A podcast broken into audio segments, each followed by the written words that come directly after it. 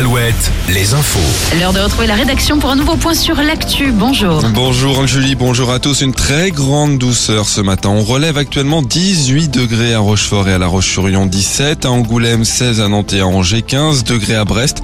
Il fera cet après-midi de 16 à 25 degrés du Finistère au Limousin. Côté ciel, quelques averses parfois orageuses sur la Bretagne, instabilité qu'on retrouvera jusqu'au pays de la Loire ce matin et sur le Limousin en fin de journée. Sinon, le ciel sera bien ensoleillé.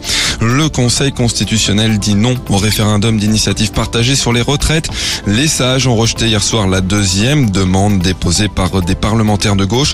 Quelques centaines de personnes ont manifesté à Nantes dans la soirée. Emmanuel Macron, lui, est attendu en Charente-Maritime en fin de matinée. Il doit se rendre dans un lycée de Sainte pour présenter sa réforme du lycée professionnel. Les syndicats appellent à un rassemblement devant l'établissement à partir de 9h ce matin.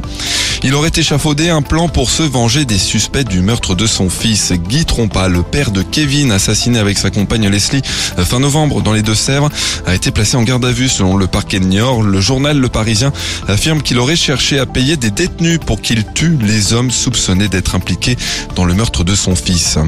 1200 signatures hier sur une pétition lancée par des supporters du FC Nantes réclamant le remboursement de leurs frais engagés pour se rendre à la finale de Coupe de France samedi soir, finale lors de laquelle les Nantais ont été corrigés 5 buts à 1 par Les auteurs de la pétition estiment, je cite, que ça fait cher le déplacement pour voir ça. Les Nantais qui sont désormais relégables à 5 journées de la fin de la saison de Ligue 1.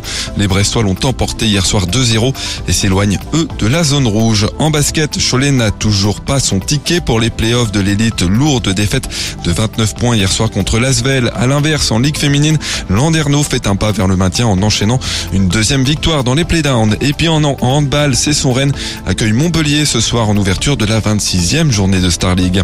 Retour de l'info à 6h, très bonne matinée à tous.